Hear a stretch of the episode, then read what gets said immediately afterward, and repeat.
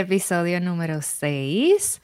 Sibel Márquez, ¿cómo estás? ¿Dónde estás? ¿Qué hora es? ¿En dónde estás? Estoy súper bien, súper feliz de verte, de hablar contigo, que no te veía hace varios años. Estoy en República Dominicana, específicamente en Santo Domingo.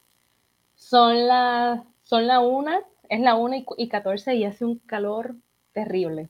Así que bueno, pero estamos bien. Exacto. Está caliente en todas partes. Yo estoy en Dallas, Texas, y ahora mismo la temperatura está a 90, pero se siente 97. Y el calor de acá es malo. A mí no me gusta. Yo prefiero el calor húmedo que el calor seco que tú sientes que te están pegando un blower en la piel, que tú sientes que te quemas. Es una cosa bien rara. Calor es calor y está haciendo un calor extremo en todas partes, así que. Así mismo es el de aquí, un calor seco. Yo también prefiero el de Puerto Rico. Nada como el calor de Puerto Rico y como ese feeling de que es verano todo el año. Exacto. Así que nada, cuéntame, estás en la República Dominicana. Sé que recientemente estuviste en un concierto fabuloso, con un vestido fabuloso, con una orquesta fabulosa.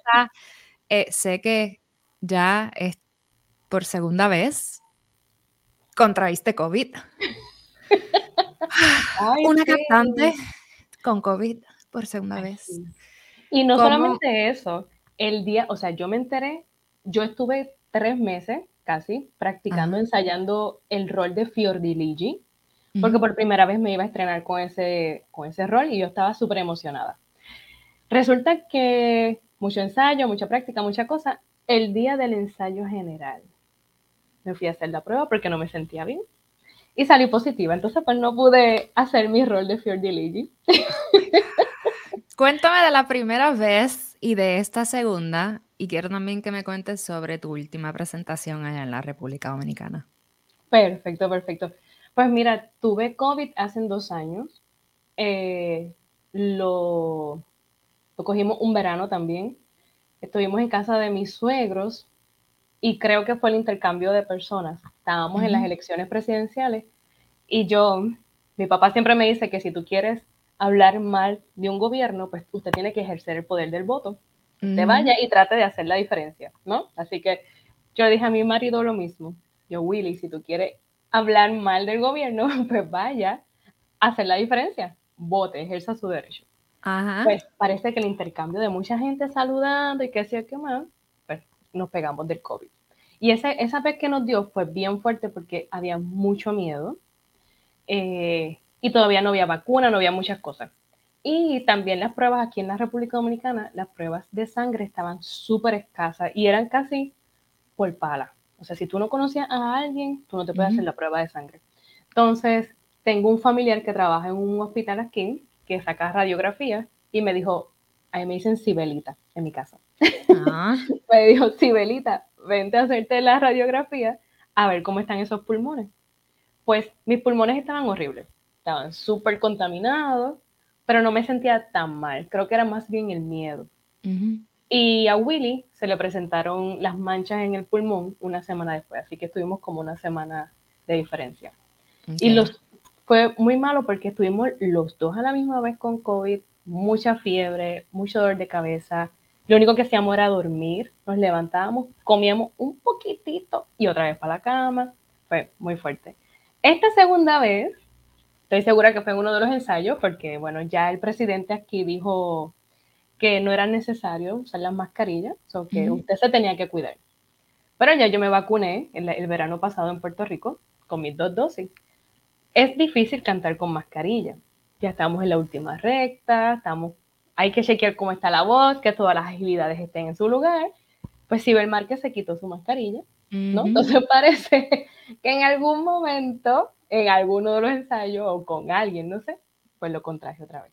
Y me enteré porque... Si, alguien más del, del crew, del, de los participantes de la producción también tuvo COVID. Pues había gente que se estaba sintiendo mal, la gente no lo dice tampoco. A veces yo pienso que la gente se cree que tener COVID es tener lepra o algo así. No es el final del mundo. Usted, si lo tiene, cuídese y dígalo para que pues, los demás se hagan la prueba y, cosas.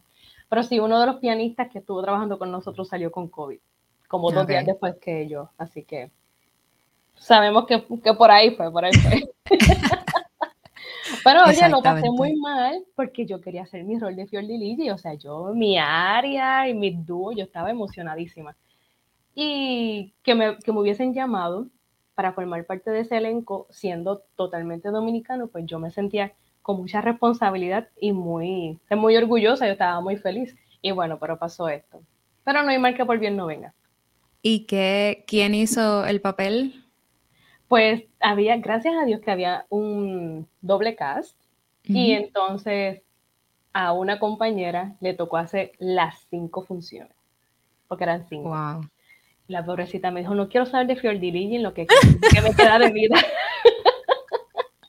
Yo te entiendo, perdón. Que es, es, complicada la vida, pero es la primera vez, no, quizás no perdiste nada necesariamente, pero ahora sí, sí te perdiste esta oportunidad, aunque pudiste pasar por el proceso de toda la preparación de la producción y eso está genial y sí te invitaron y eras la única no dominicana en, en el elenco, así que, que, eso, anyway, se siente genial. Cuéntame sobre el último concierto de las madres que hubo allá en la República Dominicana. Ay, sí, pues tuvimos un concierto eh, la semana antes de, una semana antes de que se acabara el mes, ¿no? Eh, fue dedicado a las madres. Fue una iniciativa muy chula porque tu madre, tu mamá, entraba gratis al concierto. Entonces fue una iniciativa muy bonita. Yo, wow, qué chulo que yo le pueda, le pueda decir a mami como que ven gratis y yo pago, papi, todo el mundo, pero mami entra gratis. Pues fue muy chévere, canté una de las áreas más importantes, como yo le digo, de las sopranos, el mío vino caro. Y pues eso fue un escándalo de todo el mundo, muy feliz. También eran todos dominicanos y tú la única no dominicana. Sí, sí, sí. ¿Cómo ha sido tu dominiriqueña? Dominiriqueña, eso está, eso se escucha sabroso. Sí. ¿Cómo ha sido tu proceso para poder formar parte del ambiente musical allá en la República Dominicana? Pues mira, si te he dicho que ha sido fácil, te mentiría. No ha sido fácil. No ha sido fácil porque cuando llega un extranjero, ya uno se siente amenazado. Pero cuando llega un extranjero preparado, tú te sientes más amenazado. Y recuerdo que, que en varios momentos le, le, he dicho a Willy como que llorando, mira, no me llaman, como que no hay, no, por más que empuje para aquí, para allá, como que siento que no me dan el espacio, ¿no? He dicho eso, pero también tengo que reconocer que cuando yo llegué aquí, yo llegué en el 2018 y en el 2020 empieza pandemia. O sea que yo en realidad la gente no me conoce, prácticamente es ahora que la gente está sabiendo de mí. Entonces ha sido un proceso muy difícil porque soy extranjera, estoy preparada, y las pocas, hay muy pocas oportunidades para cantar aquí. O sea, no es como en Puerto Rico, que en Puerto Rico, con todos los pros y los contras, en Puerto Rico se hace dos producciones al año, ya sea con, con, escenario o concierto. Y aquí es muy poco lo que se, se hace. O sea, yo hice en el 2019, me llamaron para cantar Traviata, hice el rol de Anina, pero eso fue en el 2019, muñeca ya no se ha vuelto a hacer ópera. Wow. Entonces, es muy difícil. Entonces, estas oportunidades que son un poco más pequeñas, no, no en importancia, ¿no? Porque son importantes, pero no son una ópera, pues son bien escasas porque hay mucho talento también. Es, es, y hay mucha gente preparada, el hispano como tal y, y, el ambiente de la música en la República Dominicana. Tu esposo es músico allá, músico profesional. ¿Por qué te fuiste de Puerto Rico? Porque ahora haces la comparación de, de, en Puerto Rico hay mucha oportunidad. Yo creo que eso es relativo dependiendo de en qué trabajes y qué te guste y, qué oportunidades tengas tú como individuo, porque sabemos que de la misma manera que pasa en la República, como tú lo dices, que tienes que ser parte de un grupo o que tienes que estar muy conectado, de la misma manera para, pasa en, Puerto Rico y yo creo que pasa en cualquier lugar, en cualquier disciplina. Así es la vida. ¿Por qué te fuiste a la República Dominicana? bueno, me fui porque me casé con un dominicano. Me fui, eh, me fui en el 2018, este, Y fue un proceso muy largo y un proceso mm, no fácil, no fácil. Ahorita estaba escuchando el podcast con, ay Dios mío, con Sara. Y algo que, que, me gustó mucho, que comparto con las dos, es, especialmente contigo, que tú decías que te quería ir antes de Navidades, fue eso. Yo dejo, yo hago mi recital de graduación en febrero. Creo que en marzo yo pongo mi carta de renuncia al trabajo. Abril fue como de preparación, que todo el mundo me decía, no te vayas, no te vayas, no te vayas. Y yo que me tengo que ir, que me tengo que ir. y en mayo, recuerdo que mis amigas me decían, no, que no te puedes ir sin, sin por lo menos hacer una comidita, un café. Bueno, tú te acuerdas, yo me fui, yo creo que nadie supo que yo me fui. Yo me fui como dos días antes de que mi mamá cumpliera año, como el 4 de mayo. Y yo, bueno, mami, compré el pasaje. Fue como que de ahora para ahora. Porque si sigo como acomodándome en mi casa, no me voy a ir. Yo tenía a mis sobrinas, mami, papi, eh, el que estaba afuera era mi hermano. Así que no tenía como que una necesidad de irme, claro. ¿no? Sino mi esposo. Entonces, era, fue, era muy importante que si yo juré en un altar, ¿no? En frente a mucha gente, de que iba a estar contigo, pues era contigo, no como a mi papi. Claro. mi hermana y mi sobrina. Había muchas cosas que quizás dificultaban que tú tomaras esa decisión, pero es como que, ok, pues ahora yo tengo mi matrimonio, tengo mi casa y tengo que construir mi, mi propia familia donde sea que convenga mejor y, y pues si era en la República, pues genial. Igual allá eh, te ha ido muy bien dentro de todo, estás con tu esposo y ustedes tienen como una relación muy bonita y, has podido crecer ahí, ¿no? No vives en la miseria, no estás en un sufrimiento constante y tú, sé que tu familia de vez en cuando te visita, que eso como que le sube el ánimo a uno y dice, ok, no estamos tan lejos, igual es un, vuelo de 45 minutos y, ya vienes para acá y me haces un platito de y, y nos gozamos hablando. Que tienes algo en el acento no hablas como hablabas cuando trabajábamos juntas en el conservatorio. Hay un ching del dominicano de la mata ahí en tu voz. Sí, sí. No sé, bueno, ya tengo cuatro años, cumplo ahora. Bueno, cumplí ya en mayo cuatro años aquí, así que trato de que el acento sea lo más neutral. Le contaba a Héctor ahorita que, que siento que le he fallado a mi patria en el sentido de que yo uso mucho Uber aquí, porque mira, muñeca, es muy difícil guiar aquí. Es terrible, es terrible guiar aquí. Así que yo uso mucho Uber. Entonces, cuando empiezo a hablar con los Uber, ellos me dicen, perdóname la pregunta, ¿de dónde es que tú eres? Y yo, no sé, ¿de qué acento usted cree que tengo? Me dice, ¿usted es cubana? Y yo, no, no soy cubana. ¿Venezolana? Y yo, no, no soy venezolana. Colombiana. Esa es colombiana. Yo no, yo soy puertorriqueña pero es que su acento no, yo me hace falta la eje, la joca. Yo, es que pues no hablo así. Sí, como que era siempre has tenido un, español muy correcto. Yo creo que, por eso es ser cantante y tratar de pronunciar todo de la mejor manera, pues tampoco tienes el, vocabulario calle, decir Puerto Rico y, expresarte de esa manera, como la gente habla en Puerto Rico, que oye, yo a, mí se me sale y obviamente yo me gozo. Y en muchas ocasiones he interactuado con otro tipo de hispano acá, de diferentes lugares, y me hacen el chiste que no da risa de, Puerto Rico. Ay, sí, ah, tú eres de Puerto Rico. Y es como que yo no digo Puerto Rico, pero ok. Sí, de Puerto Rico, yes. Está aquí todo el mundo sabe quién es Bad Bunny. Y es como que, ah, usted es de Puerto Rico, sí, Bad Bunny. Y tú no se queda, Bad Bunny, yes. Eres what it is. Pues, claro que sí, sí, Bad Bunny. Claro, imagínate. Yo escucho Bad Bunny, el que me quiera jugar, adelante. No soy fan, pero sí, obviamente, como todo lo que sale en la radio y como toda la música nueva que sale, pues sí, obviamente mi esposo y Spotify y, las noticias, vamos, que todo el mundo sabe quién es Bad Bunny y ha escuchado su, música, así que... Igual yo, igual yo, no soy de las que lo consume, pero igual me gusta, me gusta Wisin y Yandel y todas esas cosas. Bueno, sí, no, no lo niego tampoco. Es que me quiera juzgar, que me juzgue. Este, hay espacio para eso, lo aceptamos, no tenemos un problema, no, no, pasa nada. Igual con la bachata, me, me, he enamorado mucho de la bachata. ¿Oh, hay un cantante que se llama El Torito. Wow. muy chulo. hay un señor que le dicen el añoñadito. Hay una canción buenísima que se llama, que dice, cariñito de mi vida, piensa bien lo que te digo. Pura lloradera para las mujeres, mira, me encanta ese señor. sé que tu, que tu esposo es, eh, toca corno inglés o trompa francesa y, I mean, toca corno, trompa francesa y, y que él le encanta el merengazo con, su trompa. Como que. No.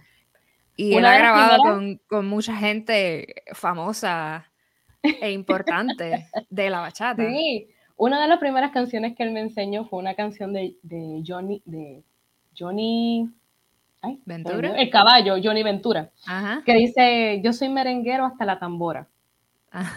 dice, lo mío no es nuevo, no es cosa de ahora, yo soy merenguero hasta la tambora. Y con eso, mi marido me enamoró. Ah. Ahí es que está el sabor. Ahí es que está el sabor. Y óyeme, Willy le se ha desarrollado, o sea, ha usado el corno, que a veces uno ve un instrumento tan serio como el corno francés, lo ha usado para, para tocar cosas de merengue, o sea, fraseos de trompeta en merengue, y le sale muy bien, porque eso está en las venas, ¿ok? Eso está en el corazón. Sí, él ha grabado mucho con Juan Luis Guerra y precisamente mañana tiene ensayo con Dani Rivera, tiene un concierto aquí Dani Rivera en el país. Qué lindo. Así que sí, a él le va bien. ¿Cómo es la vida estando casada con un músico? Que eso no es muy común.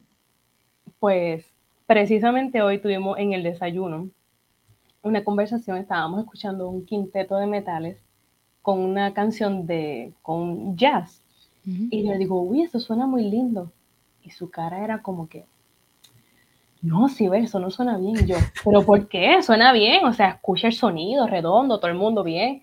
No, no, sí, es que tú sabes el estilo. Entonces, como si yo no fuera músico, ¿tú sabes lo que es el estilo? Mira, que yo no puedo tocar un Mozart como si fuera un Beethoven. ¿Tú me entiendes? Y yo, mi amor, te entiendo. yo entiendo lo que me quieres decir. Y pasa de los dos lados. A veces yo digo, ay, no, esa línea como que no, porque tú sabes, tienes que sonar como si fueras un violín. Sí, sí, ver, yo entiendo el concepto de la línea. Ah, Ajá. ¿Han tenido la oportunidad de estar en el mismo escenario, en la misma producción, en un mismo evento? Los dos como performers. Ahí sí. Como ejecutantes.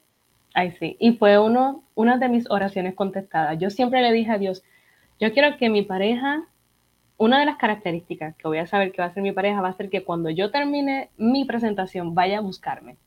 Que él esté orgulloso de mí, de quién yo soy, ¿no?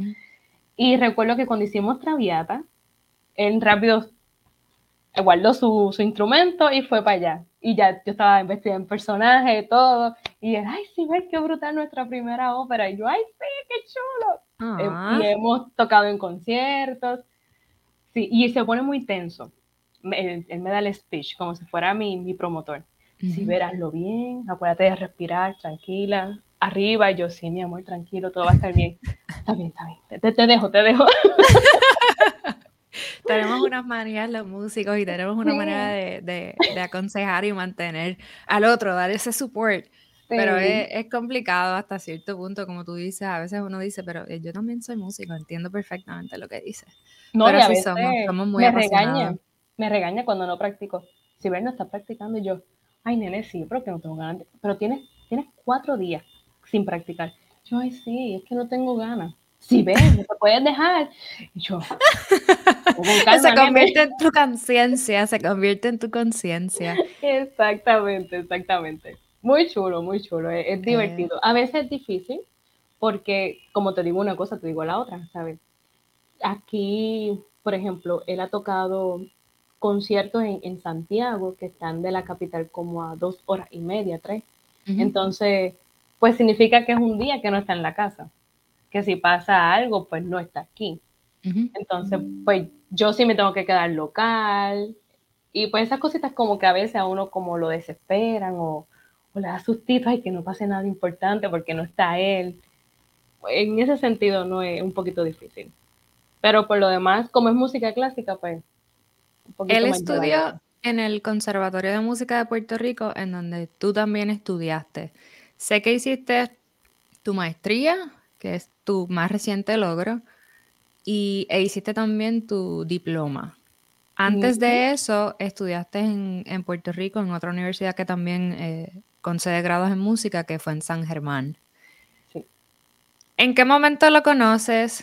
¿Cómo fue tu, fue tu experiencia haciendo tu, tu diploma, terminando tu maestría? ¿Cómo fue esa transición de estudiar en San Germán, que todo es tan callado y tan relax, a venir a peleártela con las fieras en San Juan, todos los ambientes son, son intensos. El ambiente de la música clásica es muy elitista, es muy pequeño, es muy cerrado. Requiere mucho de ti como individuo, como profesional, como músico, para mantenerte en la bulla.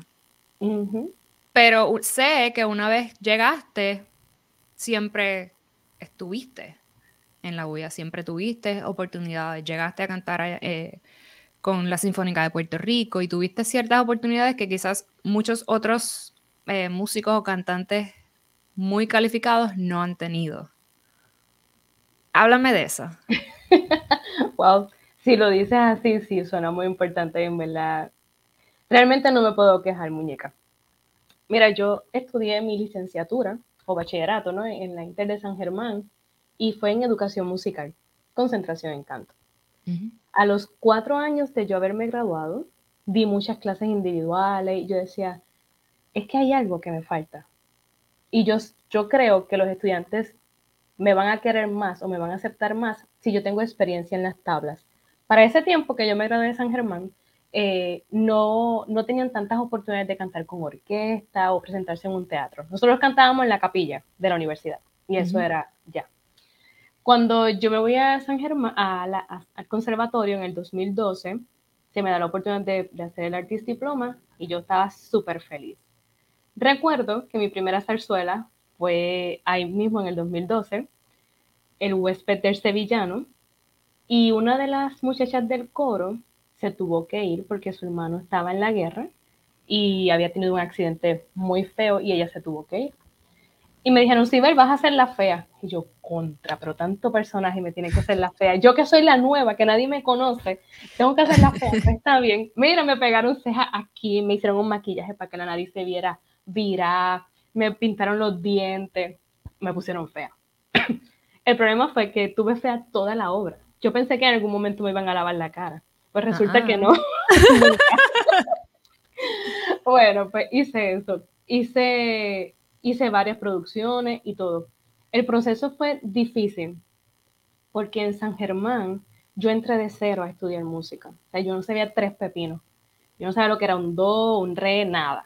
El ciber canta bonito, vamos a poner la que estudia música. Pero ok, yo lloré mucho en San Germán, pero más en el conservatorio. Porque en el conservatorio ya hay un estándar, ¿no? Y en el conservatorio supone que tú sepas algunas cosas. Y pienso que que aunque fue muy bueno porque aprendí muchas cosas, también fue un proceso difícil porque nadie sabía cómo entenderme a mí. O sea, yo tenía que entender a todo el mundo y con razones, pero nadie sabía entenderme a mí. Yo tuve una profesora, yo tuve un profesor que cuando llegamos al jurado, yo le estoy diciendo todo el semestre, maestro, usted necesita que yo lleve su música. Y él me dice, yo no necesito nada de ti. Pues perfecto. Porque en San Germán sí mi, pianista acompañante llevaba su música en la carpeta, ya se hacía cargo de eso. Yo le pregunté a este profesor y me dijo, yo no necesito nada de ti. Ok, perfecto. Cuando yo llego allá, él me dice la música. Y yo, pero usted me dijo que no necesitaba nada de mí. Mira esta, le dice a los maestros, mira esta. Y yo, yo me nublé. Mira, muñeca, ese fue mi peor jurado. Bueno, ellos me colgaron en ese jurado. Y yo fui a hablar, yo peleé eso y yo le dije, no, bueno, se dio la oportunidad de terminar mi diploma. Como a los dos años, yo me doy cuenta que todos mis amigos están haciendo sus maestrías y yo no estoy haciendo nada. Estoy, bueno, nada entre comillas, no sí estaba haciendo, estaba trabajando en Bellas Artes de Carolina, allí fui maestra y fui coordinadora de agrupaciones. Pero yo decía, no me puedo quedar atrás porque están todos mis amigos están haciendo maestría pero ya estaba casada. en ese momento, en 2014, mi esposo y yo nos estábamos debatiendo dónde íbamos a vivir, para dónde era que íbamos. creo que hubiese sido una conversación, hubiese sido bueno tener esta conversación antes de casarnos. Pero no Pues, fue así. Cosas pasan. ajá. Exacto, no fue así. Yo dije, bueno, en lo que nos decidimos, pues yo me voy a estudiar mi maestría. Hago mi maestría, pero en ese proceso todo el mundo piensa que tengo unas clases. Y resulta que yo no traía esas clases de ninguna parte. Pero la institución pensaba que como yo había hecho mi diploma, mi diploma era el bachillerato y no era así. So, mi maestría se volvió una eternidad porque yo trabajaba full time y estudiaba full time. Y la maestría del conservatorio en realidad no está hecha para personas que trabajan full time. Y la vez que intenté hacer clases en la mañana mientras trabajaba, pues en la oficina los maestros me extrañaban, ¿no? Como que, pero si, si ves, se supone que esté aquí. Y yo estaba tomando clases. Así que tuve que dejar las clases y hacer lo que pude. En ese transcurso, ¿no? Se presenta la oportunidad de venir para acá. Ya mi esposa me dice, oye, negrita, ya como que tienes mucho tiempo allá, arranca para acá, que aquí es, lo, que aquí es que estamos. Pues me voy. Yo llamo todos los días, muñeca, a la universidad. Mira, yo quiero terminar mi, mi grado. Hay clases virtuales. Yo cogía clases virtuales, muñeca, en el 2015 en San Germán. ¿Y cómo es que el conservatorio no tenía clases virtuales? Yo, mira, no sé, ha- hagan una propuesta, hagan algo, o, o yo puedo viajar, qué sé yo, cada cierto tiempo. Pues nada, lo mejor que pasó para mí fue la pandemia. Cuando yo vi que el conservatorio dijo clase en línea, yo le escribí a la gente de Este es mi admisiones, mira, ustedes no me dejan fuera, yo tenía cinco alarmas de readmisión. Ciber, recuerda, Ciber, eh, muchas alarmas, muchas alarmas, porque no soy una persona de dejar capítulos inconclusos. A mí nunca me enseñaron eso en mi casa. Lo hiciste mal, ok, tienes que resolverlo. Todo es resolver. Y entonces, como yo sé que me había ido sin terminar ese grado, yo decía, tengo que buscar la forma de terminar el grado. Así que gracias a la pandemia hice dos grados. Hice mi maestría y también hice un diplomado en vocología en una universidad en Colombia. Sí, Así eso que- recuerdo haberlo visto en las redes sociales. que la pandemia me fue muy bien, muy bien en ese sentido. Y, y bueno, y no me quejo, aprendí muchísimo, aprendí a que uno no debe dejar a que el otro suponga, ¿no? A darle seguimiento a las cosas, de que nunca hay un solo culpable, siempre vemos dos culpables, y que cada uno tiene que cargar con lo que le, le corresponde. ¿Qué, ¿Qué aprendí? Muñeca, aprendí muchísimo en San Juan. Aprendí a ser independiente, a cambiar cerraduras, a, a que puedes hacer compras a las 11 de la noche, porque cuando hay tiempo después del ensayo, de que muchos dicen ser tus amigos, pero solamente se queda un grupito chiquitito al final del día, Ujú. de que mucha gente te admira, pero no te admira porque por tus logros, sino te admiran, te admiran entre comillas, ¿no? Para estar cerquita de ti, para ver cuándo pueden hacerte la jugadita. Claro. Aprendí muchísimas cosas. Aprendí que en la música clásica tienes que tener cuero de sapo, que el que menos te lo imagines, no puede ser hasta tu mismo maestro o otro maestro de, de- de otro estudiante, puede hasta envidiarte y que la gente te envidia hasta la felicidad. Todo eso aprendí. Ay, mira, muñeca se ríe mucho, le envidio eso, que es feliz. Ajá. Es, com- Es complicado. Es, es sumamente complicado. Recuerdo, me trabajamos juntas en la oficina de actividades del Conservatorio de Música de Puerto Rico. Yo en es- esa es una de las épocas más felices de mi Ay, vida. sí, yo también. A, a hacer lo, lo que uno ama y, y con gente bonita. Y no me olvido de días que tuviste que llegar tarde porque de repente había un lagartijo en la baranda o en la ventana. O, o sea, a ti te pasaron un montón de cosas de cerraduras y llaves y muchos papelones. La cosa es que yo sé que eres una buena persona, yo sé que eres una persona responsable y te pasaban papelones fuera de tu control, como no puedo salir de mi casa porque tengo una fobia absurda Al lagartijo. a lagartijos. Há- Háblame de las cerraduras, los candados, las llaves y los lagartijos que hicieron que llegaras tarde y que obviamente la gente dijera, esta persona es irresponsable o Sí. cualquier título que te ponían. Tengo una tiempo. fobia terrible a los lagartijos Y desde pequeña, o sea, esto es una fobia, no fue algo que se creó hace poco, no, de toda la vida. Una vez yo iba corriendo en el patio de mi casa, me tropecé con una rama y ahí mismo cayó un lagartijo, placatán. Eso fue la sensación más horrible de mí. Yo lo digo y se me acelera el corazón.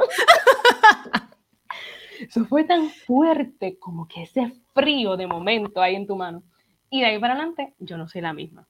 Y recuerdo que mi apartamento tenía screens y todo, pero el marco de la puerta estaba como, como mal puesto y había un espacio bastante grande debajo de la puerta de la entrada. Y recuerdo que esa mañana yo iba saliendo muy feliz después de mi tacita de café. Y de momento cuando voy a poner la llave en la puerta, en la misma reja, un lagartijo para mí era de un tamaño de un T-Rex, ¿ok? Era gigante para mí.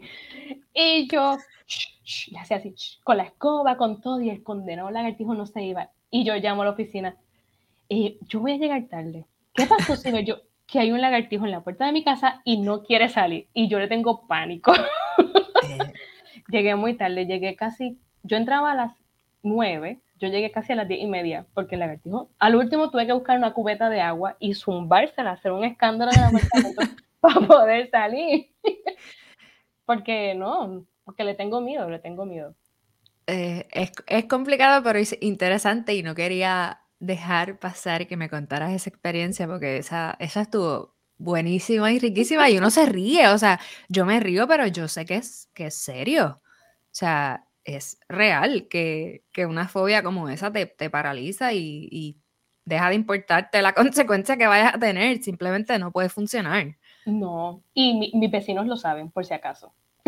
Actualmente en la República Dominicana. Sí, sí, Hace poco, hace como unos meses atrás, llegó un lagartijo, pero feo, feo, feo, muñeca. Era negro de puntos amarillos y naranjas. Yo nunca había visto algo así, más que en Discovery Channel. ¿De dónde salió eso? oye, es que el lagartijo se ha, se ha parado en las patas hacia el frente y a sacar el pecho. Y yo, vete con la escoba otra vez. Y el lagartijo no se iba, no se iba.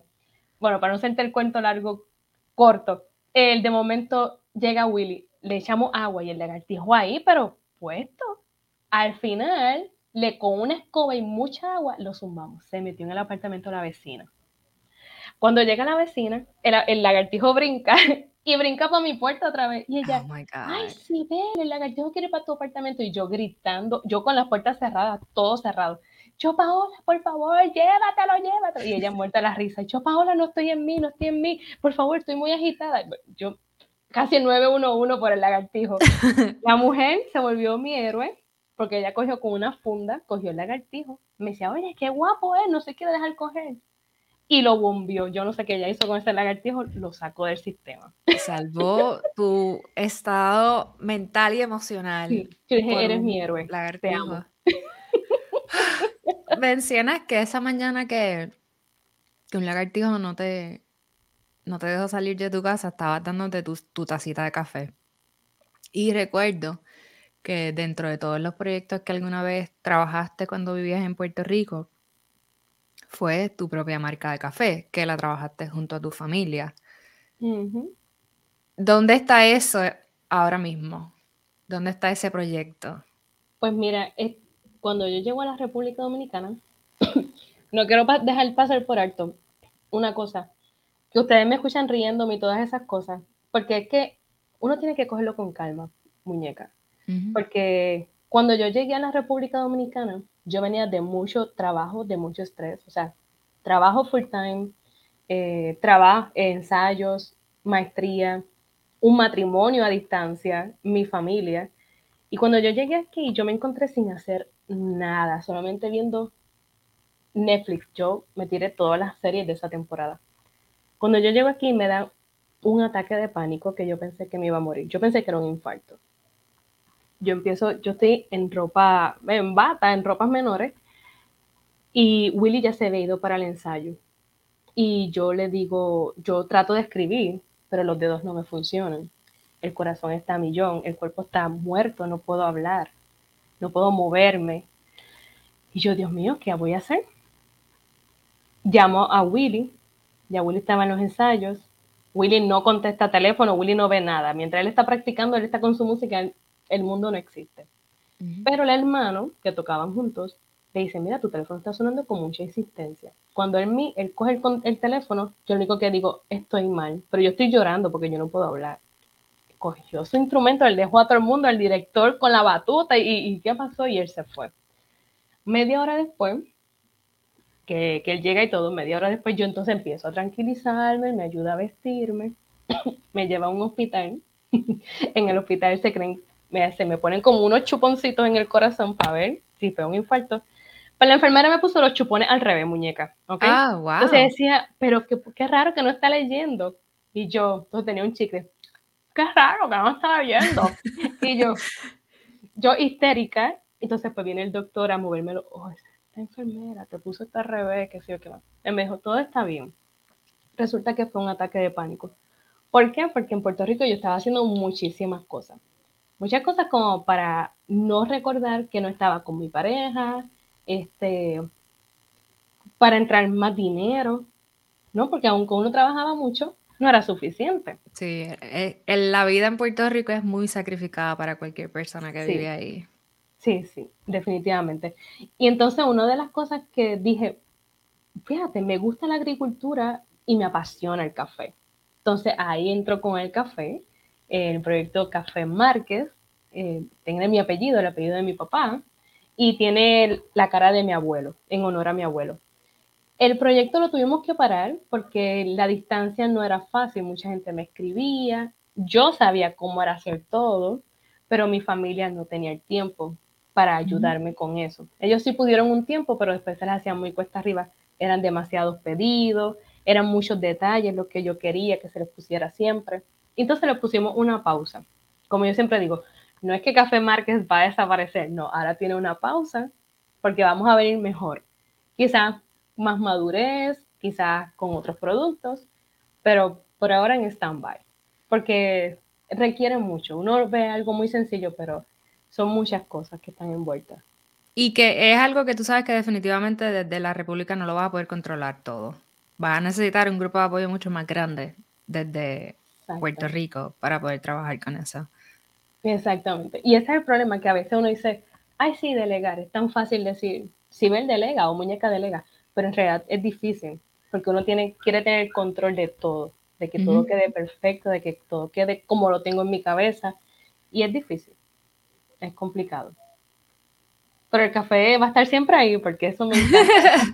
el café se parece mucho a la música, las texturas, las intensidades, eh, y el café siempre viene acompañado de una historia. No falla. Tú te tomas un café y tú terminas contando una historia. Y eso me encanta del café. Definitivamente. Allá en la República, ¿el café es tan rico como en Puerto Rico? Bueno, con todo el respeto de mis hermanos dominicanos ahora, les tengo que decir que no, que no. Cuando yo traje café Márquez a, a República Dominicana, una de las cosas que le impresionó a, a algunas personas dominicanas fue el sabor. El, como en todas partes también, el café que consume la masa es un café que está sobre tostado, o sea, está prácticamente negrito. Y eso es lo que tú te tomas. Y a veces tú lo sientes muy ácido y tu cuerpo lo siente muy ácido, pero es por eso, porque está quemado. Entonces, una de las características que tiene mi café es que es un café tostado mediano. O sea, no es negrito. Entonces, esas características de caramelo, chocolate, almendra, se pueden, se pueden percibir mejor que cuando está quemado, porque quemado, ¿qué, vas a saborear? Nada. Entonces yo cogí el café de aquí, me caía súper mal y terminé haciendo scrub. Yo, bueno, pues déjame ponerlo en el cuerpo porque por qué sirve. Ahora mismo en, en, tu casa, el café que hay es el café que te envían desde de, Puerto Rico. El café que me envían de Puerto Rico y encontré dos cafés que se parecen, no es que es como el mío, eh, que se parecen al que yo tostaba en Puerto Rico, al que me tostaba, que es tostado mediano. Pero no tiene ese cuerpo, como que siempre le falta algo. Como Exacto. Sí, entonces por más, por más, pues no, no le llegan. Allá en, en, la República Dominicana mencionaste que, que te mueves en Uber. ¿Cómo es tu agenda de vida? ¿Cómo es tu diario vivir estando fuera de la isla? Con COVID, siendo la cultura dominicana tan distinta a la cultura puertorriqueña y nosotros que, tenemos tantas cosas de la cultura americana, ¿cómo te perciben en la República Dominicana siendo extranjera, hispana, pero ciudadana americana? Eh, ¿cómo, cómo, cómo, va tu vida por, por ese lado? Porque a mí sí me, siempre lo voy a decir, es muy difícil la, adaptarte a la cultura, que no es tu cultura, una cultura totalmente distinta, en donde en mi caso hay, es, un lugar multicultural, no solo es acostumbrarme a, vivir en Estados Unidos o a vivir en Texas, sino a, entender y a compartir mi vida y mi entorno con todas las razas o, las nacionalidades que hay aquí. ¿Cómo te va a ti allá? Me va bien, me va bien, porque primero mi persona, no, no soy una persona, trato de ser bastante accesible. Eh, soy rarísima, no me preguntes cómo soy, soy súper rara. Soy súper rara porque hoy yo quiero estar con la gente, pero mañana no quiero saber ni de mí. Déjenme en paz. Eso pasa. Tengo mis temporadas que no sé ni de mí misma, así que imagínate. Pero algo que fue muy gracioso cuando llegué, que la vecina del frente, puerta con puerta, era una señora de, de Higüey. Higüey es como un campito. Y cuando, ella, cuando yo llegué, ella me trajo una, una sopa y ella como que me invitaba mucho a su casa. Y yo, pero ¿para qué? Ella quiere que esté en su casa. Entonces, Willy me dice, sí, ves que la gente de campo es así, le gusta que estén en las casas de los demás y eso. Entonces fue como que algo que no entendía al principio. Y yo, pero, ¿por qué pero ven a tomar café, vecina. Y yo, pero ¿para qué? ¿Qué ella quiere hablar conmigo? Entonces no entendía. Entonces después Willy me fue diciendo, mira, si la gente aquí es muy accesible. Mira, durante la pandemia, la primera vez que me dio COVID, a mí nunca me faltó comida recién hecha. Yo tengo una vecina en la cuarta que ella me traía comida. Que si sancocho, que si arroz con gandules. La gente aquí es un amor. La gente en República Dominicana es súper accesible. Pienso que yo soy cariñosa, pero yo pienso que ellos son como que demasiado cariñosos. demasiado amor, especialmente a la gente de los campos. Son mm. muy, muy chulos, muy chulos. Aquí en la capital, pues la gente anda como más deprisa, ¿no? Más deprisa y como que la gente no tiene tiempo. Pero, por ejemplo, en el edificio, eso pasa. Recuerdo que cuando llegué también, eh, yo no sabía bien el tema de las monedas y, déjame ver si tengo aquí. Cuando fuimos la primera vez a hacer compra, Willy me dice, ¿tú tienes cambio para darle al muchacho? Y yo, sí, yo tengo, yo tengo. Y el muchacho dejó la compra y se fue. Entonces yo le di estas monedas. Esto es un peso. No sé si se ve ahí el uno. Y me da risa porque yo le di dos pesos. Y Willy me dice, ¿cuánto le diste? Y yo, ay, no sé, unas monedas doradas que tenía bien grandes. Dos pesos. Y Willy me dice, ay, sí, ver qué vergüenza. ¿Pero por qué tú diste eso? Y yo, porque eso es lo que tenía. Ay, sí, eso es menos de un centavo de dólar. Y yo, con razón, yo veo un muchacho que mira y como que me mira. Y esta gringa maceta. Porque para ellos yo soy gringa. Ellos me dicen rubia.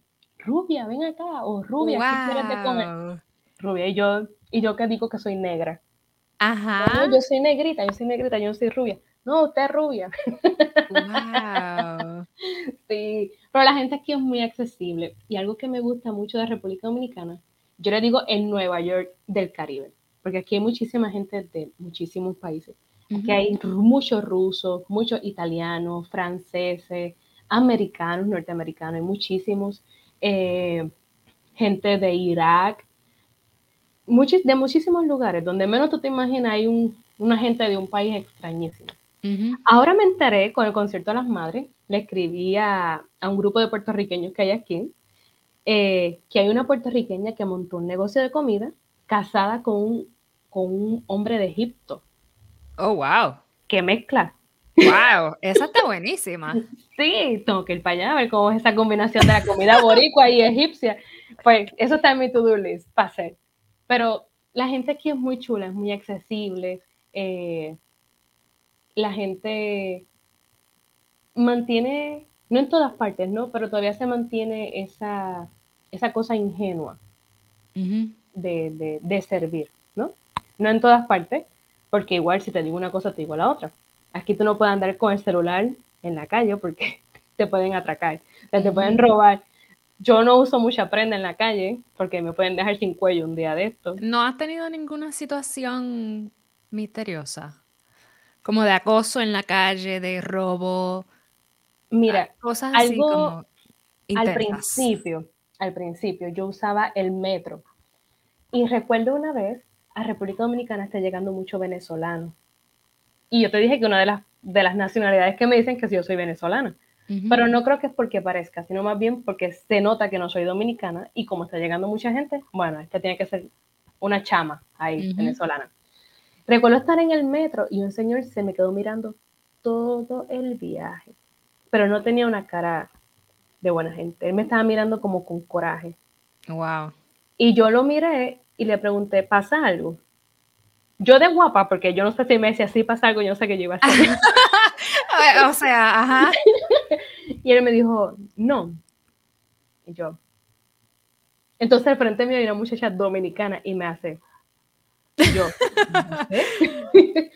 La cosa fue que yo me moví de vagón, porque yo dije, cuidado, si él se cree que yo soy una venezolana y me va a salir con una pachota, ah, vete para tu país o una cosa así. Entonces, va a ser algo muy, muy feo para mí, porque primero no soy venezolana y segundo, el, mundo, el país no es de él. O sea, él, sí él vive aquí, pero o sea, yo pienso que todo el mundo puede vivir donde le dé la gana. Claro. Después que esté legal, ¿no? Así que, bueno, desde esas pocas experiencias y con un Uber tuve una experiencia muy fea. Un dominicano que se crió en Italia y él, como que, como un poquito acosador. Y tú me puedes dar tu número de teléfono, tú sabes que yo soy nuevo en el país. Y yo, ay, no, es que mi esposo es súper celoso. Y además yo no le doy teléfono a nadie, a ningún extraño. Eso me lo enseñaron en mi casa. Lo cogí a chiste y yo, ay, señor, por favor, que me deje ya. En, en, el primer semáforo me bajo. llegue o no llegue. yo lo que necesito es bajarme de este carro. Ya. Pues cuando le dije eso, él como que se tranquilizó un poquito y como que ya. Pero sí, eh, esa independencia de Puerto Rico, porque en Puerto Rico tenía mi carro, esa independencia de allá, en ese sentido, sí la extraño. La extraño que yo puedo coger mi carro, me monté y me fui. O me quiero quedar un rato más y pues me quedé.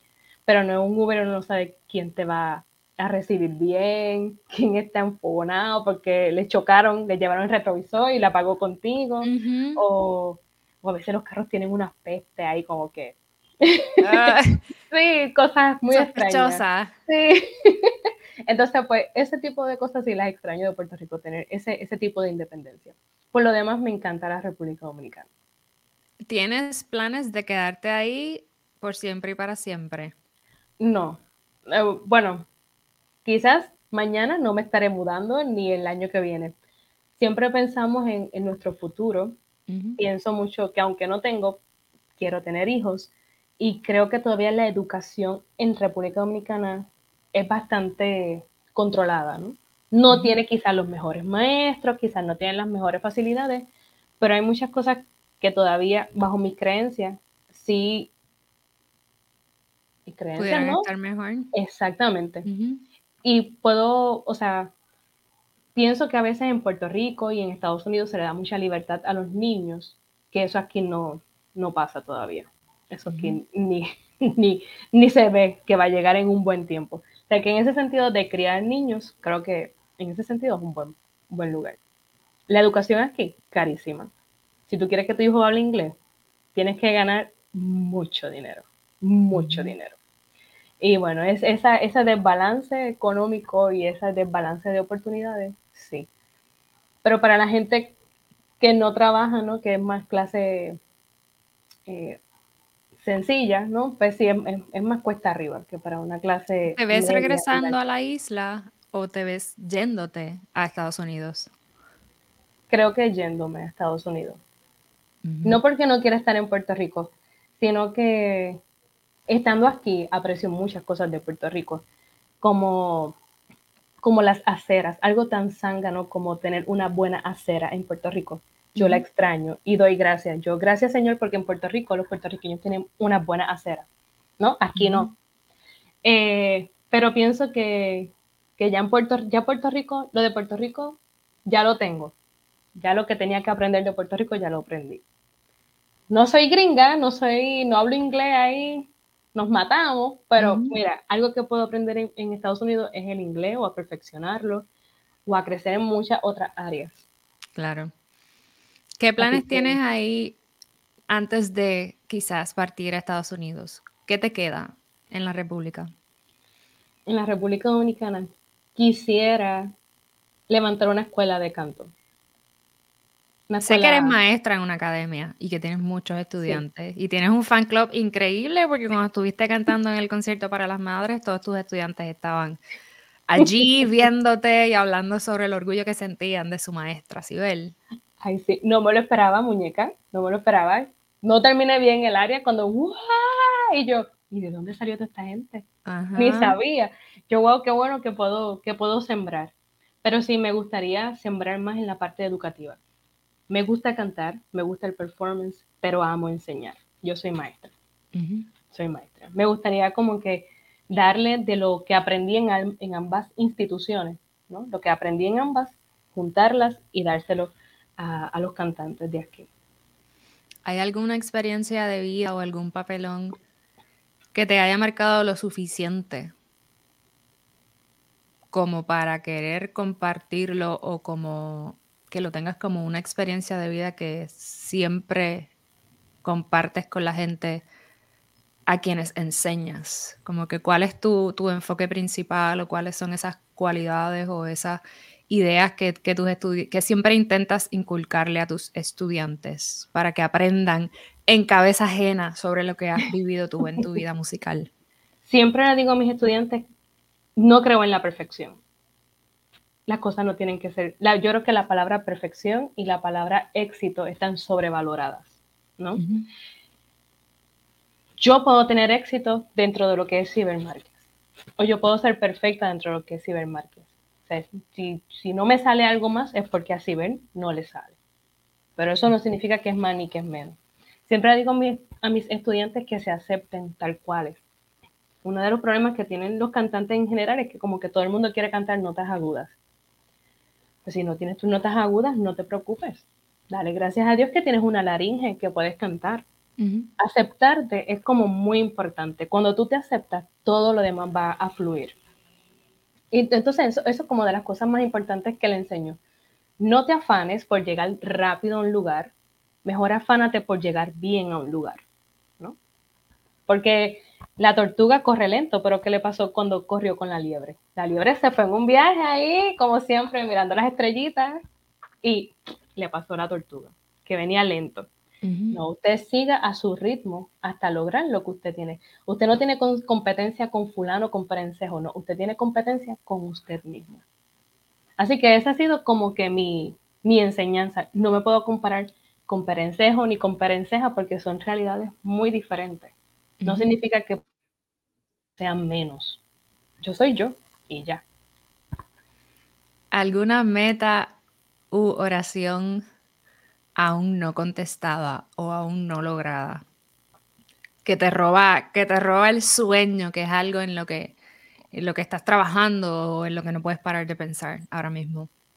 Pues ahora mismo, si tú supieras, hace como unos meses atrás tuve una crisis y yo me quería ir del país y yo quería dejarlo todo.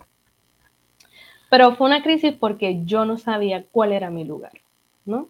Ni lo que quería, ni lo que, lo digo y se me agua el ojo. porque cuando tú no sabes lo que tú quieres, tú te desenfocas y te pierdes. Entonces, pierdes mucho tiempo en eso. Cuando yo estaba terminando la maestría, yo no quería... Oh my God.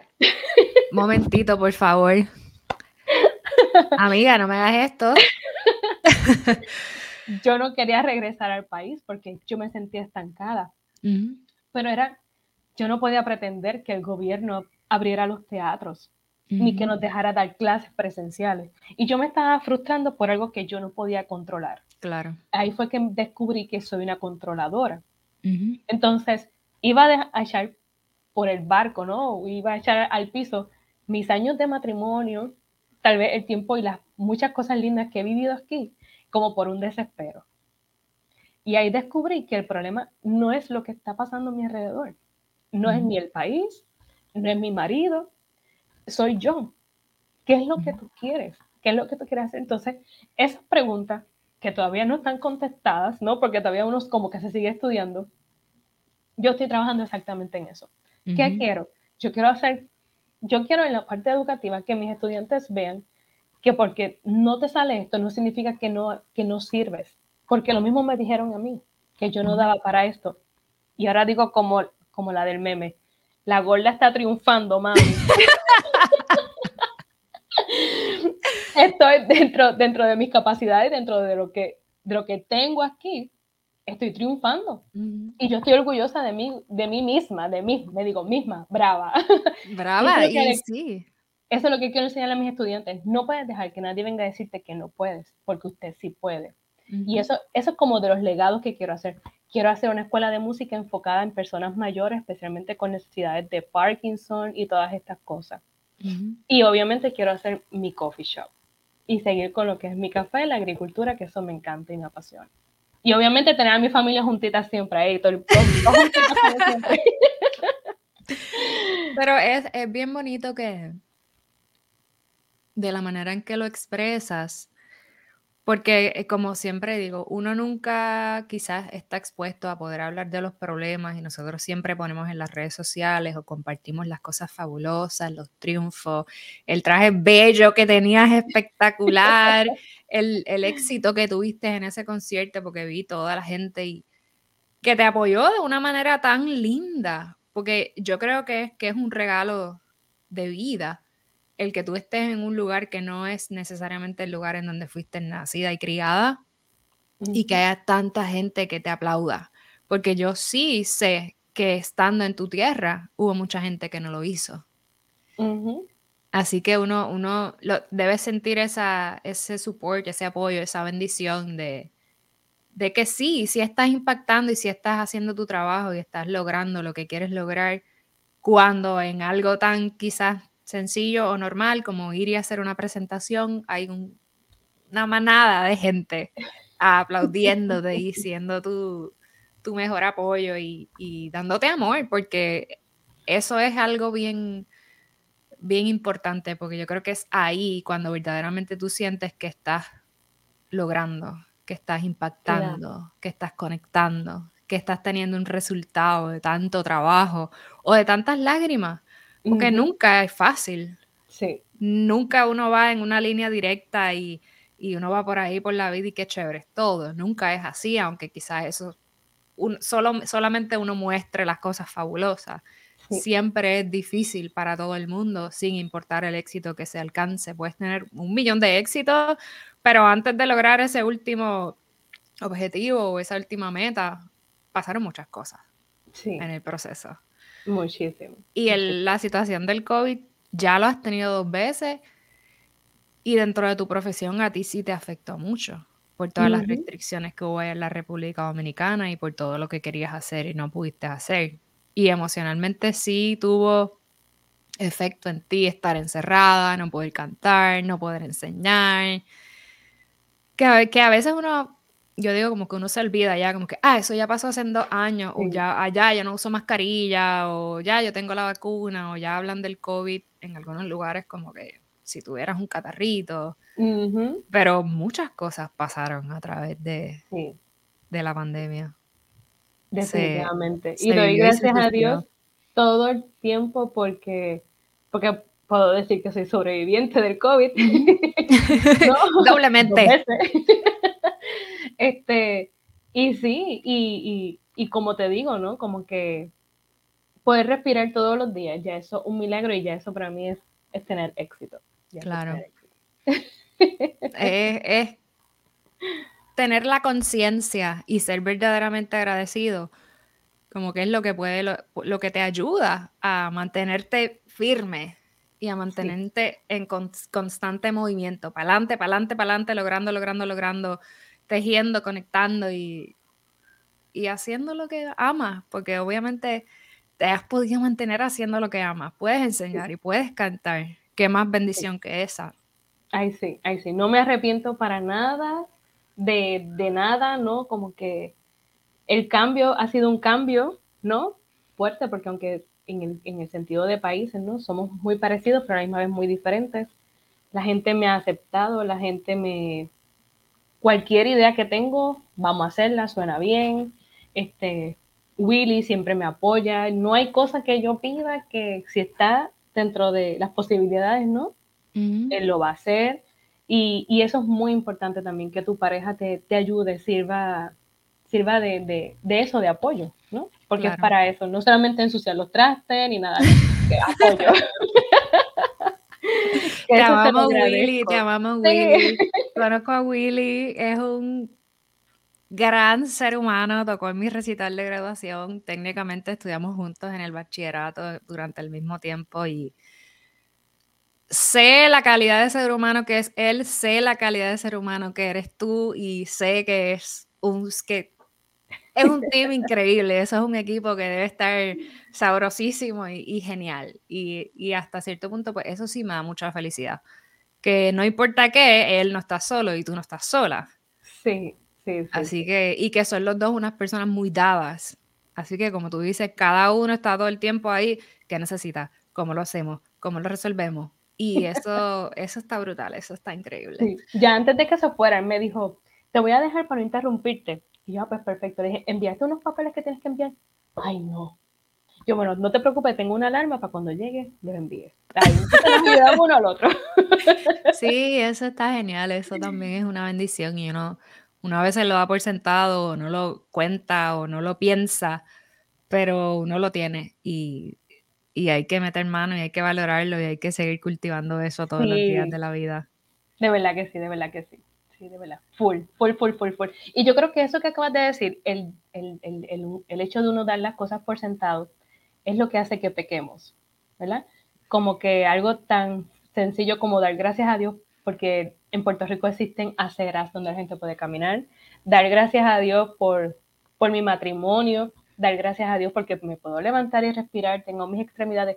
En estos días, y ya con esto te dejo, en estos días, yo soy muy llorona. En estos días vino un muchacho de Uber Eats y me escribió, soy sordo, eh, por favor si puede estar pendiente de mí para cuando yo llegue. Ya, yo empecé a llorar, tan pronto él dejó mis bizcochos porque estoy dejando los bizcochos. los estás dejando desde siempre, amiga, desde que te conocí, has estado dejando los bizcochos. Entonces no los compro, pero los mando a buscar por Uber Eats. Ellos me llegaron a la puerta, yo no los fui a buscar. No Ellos se me atravesaron en el camino. Pues yo buscando señas de cómo decir gracias cuando llegue, ¿no? Porque no me enseñan eso, no, no nos enseñaron eso. Busco mis bizcochitos, llego, voy donde Willy y yo empiezo a llorar. Y Willy, ¿qué te pasa? ¿Pero qué te pasó? yo, que el muchacho no oye. Me anda en una moto entregando comida. Y él, sí, pero tú estás bien. Y yo, no es que nosotros no somos agradecidos, algo tan, sencillo como los oídos, que tú puedas oír. ¡Qué bendición! Tienes que dar gracias. Y él no está en su casa quejándose, él está haciendo Uber Eats, que sabrá Dios si él no escucha las bocinas, que yo me hice tantas preguntas.